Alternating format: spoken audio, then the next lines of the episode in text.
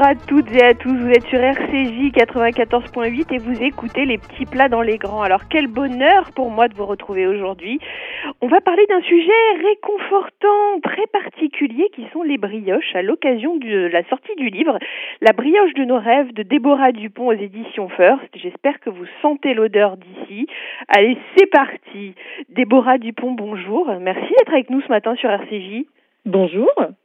Alors, dites-moi, après les cookies, après les boulettes, qui étaient chères à mon cœur, je ne vous cache pas les boulettes, pourquoi avoir choisi les brioches? Alors, les brioches, c'est une recette qui peut faire peur, en fait. Ça fait partie des thématiques un peu techniques. Euh, et pour autant, en fait, c'est faisable à la maison avec un tout petit peu de, de, matériel, un petit peu de rigueur. Et ce que je voulais montrer, c'est qu'on pouvait obtenir des vraies bonnes brioches maison euh, sans non plus euh, y passer, y passer des heures. C'est long, mais c'est pas si compliqué que ça. Mais alors, c'est vrai parce que moi, c'est très juste ce que vous venez de dire. Moi, il y a des recettes qui m'ont fait peur parce que je les ai trouvées peut-être un peu techniques. Quand on dit qu'une recette de brioche peut faire peur, elle fait peur comment? Ce qui fait peur avec la brioche, c'est le côté aléatoire en fait de, de, de la levure. On a, on a l'impression qu'on maîtrise pas forcément la levure. Et puis je pense qu'on a aussi euh, toutes et tous des expériences de brioche ratée où on ne sait pas pourquoi en fait euh, la brioche bah, elle a pas levé, euh, on, on, a obtenu un truc tout dur, on a obtenu une mie qui était qui était un peu bourrative. Et c'est vrai que ce que je voulais montrer, c'est qu'en fait, euh, oui, bien sûr, on peut se planter, mais généralement, c'est parce qu'on a fait quelque chose de pas bien. Et avec deux, mmh. trois petites astuces, en fait, bah, on peut plus tellement se tromper sur les brioches. Ça serait quoi les deux, trois petites astuces pour pas se tromper? Alors les petites astuces déjà effectivement c'est c'est le la levure euh, la levure on va éviter de la mettre directement en contact avec le sel et avec le sucre c'est-à-dire que la levure et le sel le sel va tuer la levure dans quel sens C'est-à-dire les micro-organismes, ça va les... Exactement. Ça va annihiler en fait le l'effet euh, gonflant de la levure. Ça va vraiment tuer la, la levure. La levure, c'est mhm. un être vivant, donc euh, donc voilà. Et de la même manière, la levure, pour qu'elle s'active, il faut que ça soit ni trop chaud ni trop froid. C'est-à-dire que si on la passe au-dessus de 45 degrés, euh, je parle dans la dans la dans la phase de fermentation, hein, dans la phase de pétrissage et de fermentation. D'accord. Euh, ça, ça va ça va ça va la tuer aussi. Donc. Euh, Ce qui veut dire que on, on la met, on, on fait pas forcément pousser sa brioche dans un four à faible température. Alors, on, soit on a un four effectivement qui a la fonction étuve, et dans ce cas-là c'est étudié pour, soit sinon on trouve beaucoup de recettes qui mettent qu'il faut mettre sur 30-40 degrés. Euh, à titre personnel, je trouve que ça fait un petit peu chaud. Donc moi je préfère une autre technique qui consiste tout simplement, euh, vous faites chauffer de l'eau à la bouilloire, vous, mhm. versez dans, vous versez l'eau dans un bol et vous mettez le bol dans le four. Le four est éteint. Et la simple chaleur résiduelle de ce bol d'eau bouillante va permettre d'obtenir la température adéquate. Pour la, je trouve Ouais, je trouve qu'à 30 degrés, en fait, les fours sont pas assez fiables. Il y a trop de risques en fait d'être au-dessus de 40. Donc voilà, un bol d'eau chaude, tout simplement, euh, ça, ça, suffit pour obtenir cette petite chaleur qu'on n'a pas forcément dans la cuisine. Alors en ce moment, les cuisines, ça y est, sont chauffées euh, la plupart euh, la plupart du temps. Mais c'est vrai que sur les intersaisons, quand on est à la fin du à la fin du printemps ou au début de l'automne, on peut avoir une cuisine un peu froide pour activer les levures. Il mhm. faut quand même être à 23-24 degrés. Ah mais vous savez que là, ce que vous venez de nous dire, moi je sais que ma, ma, maman écoute, euh, je pense que toutes les femmes de France sont en folie. je vous cache pas, parce que non mais on, on c'est juste, c'est-à-dire que même quand il fait, on ne on ne fait jamais une pâte levée comme ça, la fenêtre ouverte par exemple. Oui, alors euh, à part en, plein été et encore, euh, souvent d'ailleurs les grand-mères disaient qu'il fallait surtout pas faire de courant d'air pour éviter mhm. que la pâte ne, ne, retombe. Alors ça, je pense qu'on est plus dans le cadre un peu d'une légende urbaine, mais en tout cas, oui, ce qui est sûr, c'est que euh, la température, c'est le la première clé, j'ai envie de dire, pour réussir ces brioches, et la deuxième, c'est le pétrissage. C'est-à-dire dans quel sens? Il faut effectivement bien mélanger la pâte pour activer le réseau de gluten, pour activer la fermentation des levures, euh, à la fois pour que ça gonfle et aussi pour que ça ait un bon goût. Et donc c'est vrai que à la main c'est facilement une demi-heure. Au robot, euh, au robot, on est sur une bonne vingtaine, une bonne vingtaine de minutes, et euh, et il faut pas hésiter, ouais, à, on, on voit c'est ce qu'on appelle le test du voile, c'est-à-dire que la pâte doit se détacher de la des bords en fait de la de la cuve ou du bol du robot. vraiment, on arrive à obtenir une pâte qui se détache, qui se détache très facilement. Et ensuite, si on la prend avec les mains et on la soulève du bol, on obtient une pâte qui s'étire, qui va s'affiner, qui va presque devenir transparente comme un voile. C'est pour ça qu'on appelle ça le test du voile. Et là, ça montre qu'on a atteint le bon, le bon degré en fait de, de pétrissage pour obtenir une vraie bonne brioche. Alors, vous me vendez du rêve, euh, clairement. J'aurais le droit de venir faire un cours avec de brioche chez vous? Ah, mais avec grand plaisir, Annabelle. Parce que alors là, le test du voile, jamais, jamais euh, j'ai entendu parler de ça, mais ça veut dire que du coup, vous préconisez quand même vraiment de le faire au robot. Oui, mais c'est pas la peine non plus d'acheter un robot à plusieurs centaines, voire milliers d'euros. Hein. Quand je vois le prix de certains robots, euh, j'ai fait exprès en fait moi de faire toutes les recettes avec un, robot de base. Ce qu'il faut juste, c'est qu'il y ait le crochet pétrisseur. Vous voyez le petit crochet euh, On a certaines certaines recettes qui peuvent se faire à la feuille, donc ce qu'on appelle la feuille, c'est-à-dire euh, le cas ou enfin la, la pâle euh, relativement plate. Mhm. Mais la plupart du temps, euh, effectivement, on le fait au robot, euh, enfin au robot avec le crochet pétrisseur, comme les pâtes à pizza, comme les pâtes à pain. Voilà, mais c'est pas la peine de mettre 800, 900 euros dans un robot. Hein. On en trouve à, euh, à une centaine d'euros qui sont tout à fait performants pour faire de la petite brioche domestique. Hein. Vous n'allez pas non plus faire 15 kilos d'un coup. Non, c'est sûr, mais ça veut dire que c'est l'air qu'on incorpore dans la pâte qui sera pas forcément totalement bien fait si on le fait à la main, mais qui sera mieux au robot. Alors c'est même pas une question d'air hein, parce que c'est quand même des pâtes qui sont qui sont denses. C'est plus le fait de travailler euh, de travailler la farine en fait et la levure et on va casser les molécules. Et c'est ce qui va permettre d'activer ce qu'on appelle le réseau de gluten. C'est-à-dire c'est ce qui permet à la pâte d'avoir cette élasticité caractéristique des pâtes à pain, des pâtes à brioche, des pâtes à pizza. C'est l'activation du réseau de gluten. Donc ça veut dire aussi qu'on va prendre une farine plutôt riche en gluten. C'est pour ça que la plupart des recettes de brioche, on indique qu'il faut soit de la farine de gruau, alors qu'il se trouve maintenant euh, assez assez facilement. Enfin, on arrive à en trouver même dans les supermarchés euh, les plus euh, les plus classiques. Ou sinon, c'est ce qu'on appelle la T45. Ce sont les farines voilà, qui sont riches en gluten. Si vous prenez une farine complète ou semi-complète, une T110, une T150, ça va être vraiment beaucoup plus difficile d'obtenir une brioche euh, qui lève. Euh, là, ensuite, c'est une question de, c'est de la chimie. Hein. Euh, on est vraiment sur, sur des molécules. Donc, donc voilà, mais c'est vrai qu'avec une farine, euh, une farine T45, euh, une levure euh, qu'on va pas soumettre à des trop fortes températures dès le début et donc qui va pouvoir s'activer gentiment, et un bon pétrissage, franchement, vous allez obtenir obtenir des super brioches. Alors, Déborah Dupont, dans votre livre La brioche de nos rêves, on découvre des recettes qui sont loin d'être inconnues pour nous, notamment celle de la challah, qui est celle de votre cousine, parce que chaque recette est associée à quelqu'un presque, enfin beaucoup, en tout cas pas chaque recette, mais beaucoup de recettes sont associées à des personnes. Vous pouvez nous raconter l'histoire familiale de cette brioche pour vous? Donc, donc, effectivement, euh, sur euh, il y a 60 recettes et il y en a une vingtaine d'invités. et pour la rala, c'était évident que j'allais demander à ma cousine, puisque ma cousine est la fille du rabbin William, puisque oui, alors William, en fait, voilà, et, et, mariée avec la cousine de maman. Donc, euh, donc voilà. Donc vous imaginez bien qu'elle a baigné dans cette tradition familiale.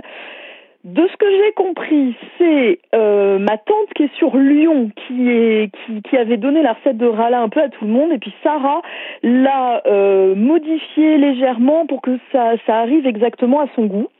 Et donc c'est une recette qu'elle pratique depuis depuis des années et des années bien évidemment euh, tous les vendredis pour Shabbat. Donc euh, donc et elle a quoi de particulier? C'est-à-dire qu'elle est plus aérée qu'une rala normale? Comment Alors, Déjà, elle met à la fois de la levure fraîche de boulanger, mais elle met aussi un petit peu de, de levure chimique. D'accord, ok. Donc, euh, donc je pense, voilà, je pense effectivement que ça joue, euh, et c'est vrai qu'on obtient un résultat que je trouve particulièrement agréable en bouche. Euh, vous me ferez goûter, j'espère. Hein.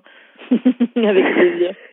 Déborah Dupont, dites-moi, il y a une autre recette qui a l'air, euh, et j'ai vraiment envie que vous m'en parliez, qui a l'air particulièrement chère pour vous, c'est la recette du kouglof.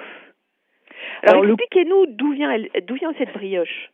Alors, en fait, quand j'ai quand j'ai annoncé à ma maman qu'après les, les cookies et les boulettes, euh, je partais sur un livre sur les sur les brioches, la première chose qu'elle m'a dit, c'est ah bah tu vas mettre le kouglof de ton arrière-grand-mère. Alors là, je me suis arrêtée, j'ai fait De quoi tu parles, maman? Mon arrière-grand-mère est décédée avant ma naissance.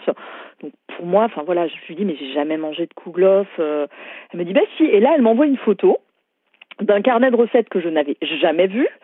euh, avec une recette de kouglof, donc le kouglof de Mich, qui était le petit nom de, de mon arrière-grand-mère. Et je me retrouve avec une recette euh, élaborée première partie du XXe siècle, c'est-à-dire une tasse de lait tiède. Et là, tu fais une tasse de lait tiède. Qu'a-t-elle voulu dire? Donc, tu fais tes premiers tests, bien évidemment. Tu te trompes parce que tu n'as pas la conception de la tasse de lait de ton aïeul. Donc, tu es obligé de réadapter la, la recette. Et c'est vrai que... Euh, mais je pense que le concept de mesure en tasse, c'est très juif. Euh, alors, c'est très, euh, c'est très euh, arrière-grand-mère, j'ai envie de dire. Euh, et encore, la tasse de liquide, c'est pas le plus le plus compliqué. C'est beaucoup plus compliqué, je trouve, les tasses de farine de sucre, parce que selon la manière dont vous allez tasser euh, la farine, vous pouvez avoir des différences de 20%, c'est-à-dire que c'est pas tellement euh, que le volume, c'est si vous tassez vraiment votre farine en tapotant votre tasse, vous allez pouvoir en mettre beaucoup plus euh, ou beaucoup moins selon selon que vous tassiez plus ou moins. enfin là, donc j'avais surtout j'avais surtout cette problématique de liquide qui était qui était euh, qui était en, en, tasse et que j'ai que j'ai résolu et j'ai obtenu euh, j'ai obtenu un koublof euh, qui enfin voilà qui nous a qui nous a beaucoup plu. Donc ça c'était un peu ma petite fierté de réussir à intégrer comme ça une recette familiale puisque moi ma, ma famille en fait a quitté l'Alsace en 1870 pour pas devenir allemand et est venue à Paris. Donc c'est vrai que j'ai un patrimoine de, de recettes alsaciennes. Euh, j'ai un affect pour cette région et d'ailleurs il y a beaucoup de recettes alsaciennes dans le dans le livre. Alors pas forcément juive alsacienne, en tout cas des recettes de brioche alsacienne. Bah écoutez, en tout cas, moi je, vous connais parce que enfin vous faites beaucoup aussi de petits gâteaux alsaciens, c'est délicieux. Dans votre livre La brioche de nos rêves, Déborah Dupont, vous vous parlez de la babka. Alors j'ai une vraie question parce que vous êtes quand même féru de, de pâtisserie, vous aimez beaucoup la pâtisserie. Euh, comment ça se passe la babka en ce moment? Vous n'avez pas l'impression que c'est un peu une, une mode? Alors, la babka, c'est effectivement une grosse mode depuis euh, depuis quelques années, qui a été portée notamment par des enseignes parisiennes. Mhm. Euh, je pense que la babka a été beaucoup plus connue en Israël, dans certains pays de l'Est et à New York, mais à Paris, c'était euh, il y a dix ans, personne personne ne connaissait ne connaissait la babka. Et puis sont arrivées des enseignes comme Amish, comme Babkazana, qui ont vraiment remis remis cette brioche traditionnelle au, au goût du jour. Et il faut avouer qu'elle est très photogénique. Donc sur les réseaux sociaux, c'est vrai qu'une babka, c'est appétissant. Le fait d'avoir cette alternance en fait de pâte, de pâte à tartiner et de garniture euh, fait que c'est une brioche particulièrement gourmande à l'œil. Oui, c'est juste. Alors, la dernière question que j'ai envie de vous poser, Déborah Dupont, dans votre livre La brioche de nos rêves, c'est laquelle votre préférée? Euh... C'est dur, hein, c'est dur. J'aime, j'aime bien aussi la brioche classique parisienne, tout simplement. C'est celle qui va avoir le, le meilleur goût de beurre. Forcément, dans la rala, on n'a pas le goût du beurre. Hein. Ben on va non, c'est sûr. donc euh, donc c'est sûr. La brioche parisienne, vous savez, c'est la fameuse. on l'appelle aussi brioche nanterre. Euh, donc avec la boule. avec la boule ou sinon alors ça c'est ce qu'on appelle la brioche avec euh, la tête la parisienne mhm. mais sinon ça peut être tout simplement une brioche qui est faite dans un moule à cake avec huit boules côte à côte par deux voilà, ça c'est la brioche, j'ai envie de dire, c'est celle que j'ai le plus mangé euh, mangé pendant mon enfance. Et ensuite une brioche que j'ai découverte euh, et qui m'a qui, qui m'a vraiment impressionnée, c'est la brioche de Mamanissa, euh, le cric constantinois, donc euh, typique de cette région d'Algérie euh, Mamanissa et, et Anan, sa fille, en fait, m'ont passé cette recette qui a l'eau de rose. Et autant on a l'habitude des brioches à l'eau de fleur d'oranger, autant à l'eau de rose, euh, qui est quand même un parfum euh, assez subtil qu'il faut bien maîtriser, j'ai vraiment été très impressionnée. Ça fait des petites brioches un peu façon bonne et une vraie, vraie belle découverte. Eh bien, écoutez, Déborah Dupont, je vous remercie beaucoup d'avoir été avec nous ce matin sur RCJ. Je rappelle le nom de, le nom de votre ouvrage, La brioche de nos rêves, aux éditions First. On vous revoit l'année prochaine pour ah une nouvelle, euh, pour, pour, pour de nouveaux rêves. Mais on, on peut peut-être les tartes, on verra. ah, génial. à très bientôt, Déborah. Merci, Annabelle. Au revoir on continue et on va partir un peu plus loin. On va aller dans le bassin méditerranéen. On va aller autour de l'Espagne, peut-être même au Portugal. On va parler d'une brioche très particulière qui s'appelle le folar d'Olao, qui est une brioche bien sûr qui est, dans le livre de Déborah Dupont, euh, La brioche de nos rêves aux, éditions First. C'est une brioche qui a été euh, effectuée par le duo Jack et Walter, qui, qui ont un, vrai euh, énorme blog culinaire qui, qui marche super bien. Et du coup, nous avons avec nous aujourd'hui Jack. Salut Jack, ça va? Oh, hello, bonjour d'Orient au Portugal, dans le sud du Portugal. Ah, vous y êtes là? Oui, absolument, il fait un soleil magnifique, le ciel est bleu. Génial. Et les maisons sont blanches, euh, c'est très beau, voilà. Bah, merci d'être avec nous ce matin sur RCJ, Jack. Expliquez-nous un peu pourquoi vous avez accepté de faire partie de ce projet de Déborah Dupont? Alors d'abord euh, parce que euh, Déborah, elle nous a habitués avec les boulettes, les cookies et maintenant les brioches à faire finalement les livres de nos rêves. Et, euh, et, donc, quand elle nous a demandé de participer, c'était pour nous une évidence de dire oui. On en était même plutôt euh, flattés et, heureux de pouvoir être invités avec des gens qui sont quand même euh, assez remarquables dans, dans, le domaine de la pâtisserie et de la brioche en particulier. Et puis, ça permettait également de parler de cette brioche d'Orient, une brioche portugaise très particulière. Alors, Jack, dans ce livre, La brioche de nos rêves aux éditions First, vous avez choisi de mettre je n'arrive pas à prononcer le nom, vous allez le dire pour moi, une brioche portugaise. Parlez-nous de cette brioche et de sa structure. Alors, euh, cette brioche s'appelle le foulard de Orléans, avec une, un, son nasal sur la fin. Les Français ici disent Olao. Hein, oui, moi j'aurais dit ça, hein, je vous dis franchement. Ok. et, euh, et, donc cette, cette brioche a été d'ailleurs élue. Alors, une brioche, c'est un, une brioche qui se fait à Pâques traditionnellement. Euh, et elle a été élue d'ailleurs par les Portugais en 2018 euh, comme le septième, euh, faisant partie des sept desserts du pays, des sept desserts emblématiques du pays. Donc on avait envie d'en parler. C'est un, c'est un dessert alors, originellement qui est fait avec du saindoux et de la margarine à la place du beurre. Mais on peut alors nous, nous en vrai, on va pas pouvoir mettre le saindoux. On est bien d'accord. Donc, euh, euh, donc nous, on avait, on a plutôt, d'ailleurs, euh, on peut remplacer par de la margarine ou par du beurre. D'accord. Même pour les végétariens, par exemple, on peut mettre de la margarine, il n'y a aucun souci. Et c'est un, c'est une brioche, donc c'est une pâte levée. Et sa particularité, c'est en fait que une fois qu'on a fait lever la pâte, elle est divisée en petits cercles, en petits pâtons, et donc et ces cercles vont s'empiler dans l'idée un peu d'un millefeuille, hein, d'où d'ailleurs Follard vient de vient de ça. Cette notion de en général, il n'y en a pas mille, on en met six ou sept. Et d'ailleurs, quand on regarde euh, le livre de Déborah, euh, la photo qui a été faite est absolument sublime. C'est un foulard qu'a ah fait euh, Déborah, c'est elle qui l'a fait. Donc, on se dit que la recette est peut-être pas trop mal écrite. Et ça, c'est grâce à Walter, pas grâce à moi. c'est quand même lui, le, le, le pâtissier du duo.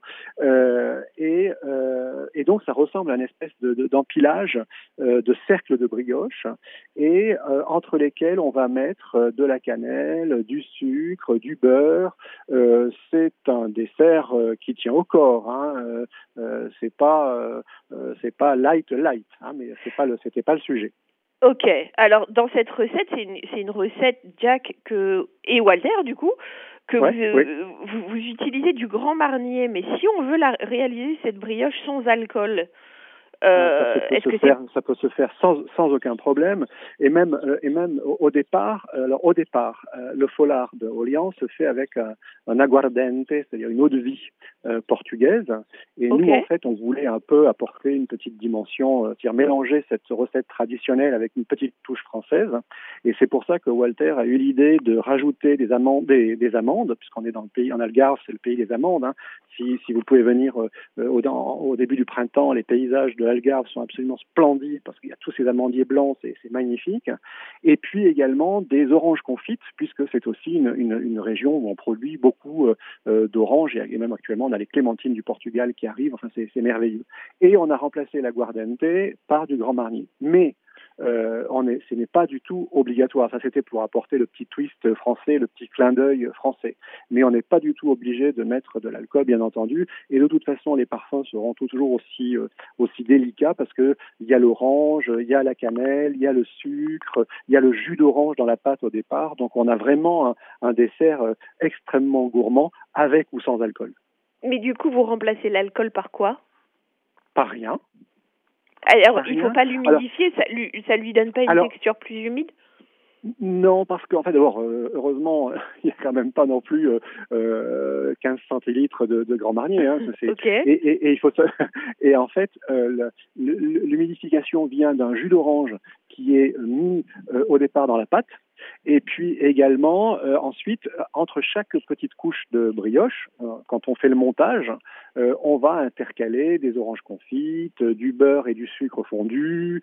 donc non, on va, et c'est ça qui va en fait se faire ah, ça reste très moelleux et en fait l'alcool en général euh, apporte juste un petit parfum supplémentaire, mais encore une fois, euh, il n'est pas du tout nécessaire. et dans ce cas-là, on, ne le remplace par rien. D'accord. On est d'accord qu'on peut faire des mini-cercles de brioche et par exemple, si on veut, et, et, et en faire des versions individuelles? Ah, je le pense, euh, je le pense, et on, en trouve un peu. Quelque part, beaucoup de gens ici euh, qui ont des, références françaises euh, font référence au kunyaman. Alors moi je ne trouve pas personnellement parce que je trouve que là on a quelque chose de plus moelleux et qui vient évidemment plus sur la brioche, alors que le kunyamam nous ramène plus quand même sur une pâte à pain plus croustillante, euh, plus beurrée. Mais mais dans, dans, on obtient en effet cette espèce de de de, de, coup, de superposition de couches. Euh, c'est cet ensemble qui est aussi un peu caramélisé, qui est un peu euh, croquant à l'extérieur et fondant à l'intérieur. Donc euh, euh donc on alors, je, on peut en faire des individuels, je le pense. Euh, là, dans la recette qui est dans les livres de Déborah, euh, c'est pas non plus un gros foulard, hein, parce que le moule de mmh. mémoire doit faire peut-être un moule de 14 cm. Ah oui, d'accord, ok. À deux, euh, à, deux, on se le fait. Hein. Bah, génial. Écoutez, super. Et eh ben, on se fera. J'ai envie de vous dire, Jack. On se fera. Merci d'avoir. C'est une très bonne. Merci d'avoir été avec nous ce matin sur RCJ pour parler du livre de Déborah Dupont, La brioche de nos rêves, aux éditions First. À très bientôt. À très bientôt. Et comme on dit ici, um beijinho. Ah, bah moi aussi, je vous embrasse très très fort. ciao, ciao. Ciao. On va continuer notre descente de la Méditerranée pour parler d'un autre type de brioche, d'une autre brioche. Et alors celle-ci, aussi très chère à mon cœur et avec un chef qui est très cher à mon cœur, c'est une brioche tunisienne. C'est une brioche qui a été élaborée par sa maman et c'est une brioche euh, que je ne connaissais personnellement pas avant, euh, avant ce livre, La brioche de nos rêves aux éditions First de Déborah Dupont. Nordine Labiard, bonjour, vous êtes le chef du restaurant à mi-chemin. Bonjour Annabelle. Ça va? Merci pour votre invitation. Avec grand plaisir, Nordine. Merci d'être avec nous ce matin sur RCJ. Vous nous, alors, parlez-nous de cette brioche de votre maman. Comment s'appelle-t-elle et parlez-nous de sa particularité? Ben, c'est une brioche, euh, elle s'appelle khobza. Le khobz, c'est le pain. Ok. Khobza ça. veut dire on a mis de l'huile et on a parfumé légèrement avec un agrume, le citron, et on a mis, pour la colorer, on met un, un pincé de curcuma, et on, pour la décorer, on, va mettre les. Ouais. Les nigelles, c'est le kéma noir. Ah, c'est, c'est génial. Donc, du coup, elle doit avoir une saveur très euh, agrume citron avec un petit peu d'amertume? Un peu derrière ce que manoir qui a un goût un peu plusieurs, euh, plutôt euh, fumé, légèrement okay. C'est, c'est, les mêmes, c'est pas les mêmes goûts que le, que le, que le normal. Et c'était un brioche qui les prépare ma mère pour nous remercier quand on, on a des bonnes notes à l'école. Donc, c'était un récompense. c'est la carotte et cette brioche qu'elle les prépare, qu'elle le roule, elle fait des formes et c'est on sait qu'il y a un brioche qu'on est remercié et avec les mélanges de culture, de religion en Tunisie, il y avait ces pains qui arrivent dans la boulangerie, les pains très doux avec du œuf, du lait, les pains, ben ça c'est le fruit de, de cette mélange que la Tunisie a eu la chance de le vivre dans les années 60 et 50, etc. Eh, je comprends. Est-ce que tu connais bien l'histoire ah, moi j'adore, moi j'adore. Je suis fan de Tunisie. C'est pour ça que je, je vous ai avec moi aujourd'hui parce que quand j'ai vu une brioche tunisienne, je vraiment ça m'a ça, ça m'a parlé particulièrement. J'ai une vraie question à vous poser. Euh, est-ce que le climat tunisien il aide à la réalisation de la brioche ou est-ce que c'est un problème s'il fait trop chaud, trop froid ou alors justement la chaleur elle aide? Non, la chaleur à l'aide, on a la, la, coque de la brioche qui devient un peu plus croustillante mm-hmm. sur le bord. Et donc, c'est agréable d'avoir cette, le rebord extérieur qui est croustillant, comme un coq de neuf. Il durcit un peu et après on part dans le mou. C'est très très mou après. D'accord, donc c'est croquant et c'est mou à la fois. Et c'est mou après. Et à cause de la chaleur, euh, ça durcit le beurre. Et après, dans les boulangeries, ils ont un simple pain. Le pain, ben, c'est ça, en long, euh, en forme euh, d'aubergine. C'est la même brioche en forme d'aubergine. Et que les boulangers le coupent en deux. Il va mettre juste un pâtissière, disons, archi sucré. Et, nous, on préférait ça qu'un gâteau aux amandes. C'est à la crème qui déborde des deux côtés. Et je pense euh, y a une recette italienne dans le livre de Déborah qui, m'a fait rappeler cette recette. Oui, c'est des recettes du bassin méditerranéen, vraiment. C'est très, c'est les brioches, c'était très le, le, le euh, c'est comme Madeleine de Proust, c'est un effort qu'on fait. Mhm. Euh, il n'y a pas beaucoup de laitage, donc on ne fait pas tout le temps. Les brioches, c'est un goût qui vient d'ailleurs parce que les vrais pains, si on dit pain arabe, c'est des pains à, la base de semoule, les cuits à la braise. Mhm. Mais tout cet mélange, toute cette modernité, les mélanges de culture, elle a amené ce pain qui est nouveau et, c'est ce symbole de, de, de, des mélanges. Euh, ça, c'est les vrais. En fait, tout ce que vous parlez de votre maman, de votre enfant, c'est les vrais souvenirs que vous avez de, de cette brioche-là ou vous avez des souvenirs plus récents avec cette brioche? Euh, plus récent, plus récent, parce que je le trouve, avant, c'était moins vendu aux boulangeries, mais maintenant, tous les boulangeries, ils ont un rayon, un rayon pour les pains euh, briochés, pour les pains. Avant, c'était occasionnel, soit on fait à la maison, soit ils les font pendant les fêtes euh, si on peut parler des fêtes religieuses, pendant les fêtes religieuses, ils font un rayon comme ça parce que on a envie de consommer, on est un peu boulimique, on a trop faim. Et, mais maintenant, c'est quotidien. Il y a ces pains-là chez les boulangers, chez les pâtissiers quotidiennement. C'est une brioche que vous faites, vous, Nordine, au restaurant à mi-chemin? J'essaye de faire euh, des fois par an. Et après, nous, on le coupe. On va même euh, trancher des fois gras tièdes avec euh, et les servir comme, comme un sandwich au foie gras. Et, là, elle est moins sur les agrumes. Et, euh, parce que la texture des pains, elle apporte bien avec quelque chose de mou, tiède dedans. D'accord. Euh, mais c'est pour mes amis ou pour mes collègues de travail. D'accord. Eh bien, Nordine, je vous remercie infiniment d'avoir été avec nous ce matin pour parler du livre de Déborah Dupont, La brioche de nos rêves, aux éditions First. Je vous dis à très vite. Merci Annabelle, merci à votre radio. Merci beaucoup. Je vous en prie. À très vite sur RCJ Nordine. Au revoir. Merci, au revoir.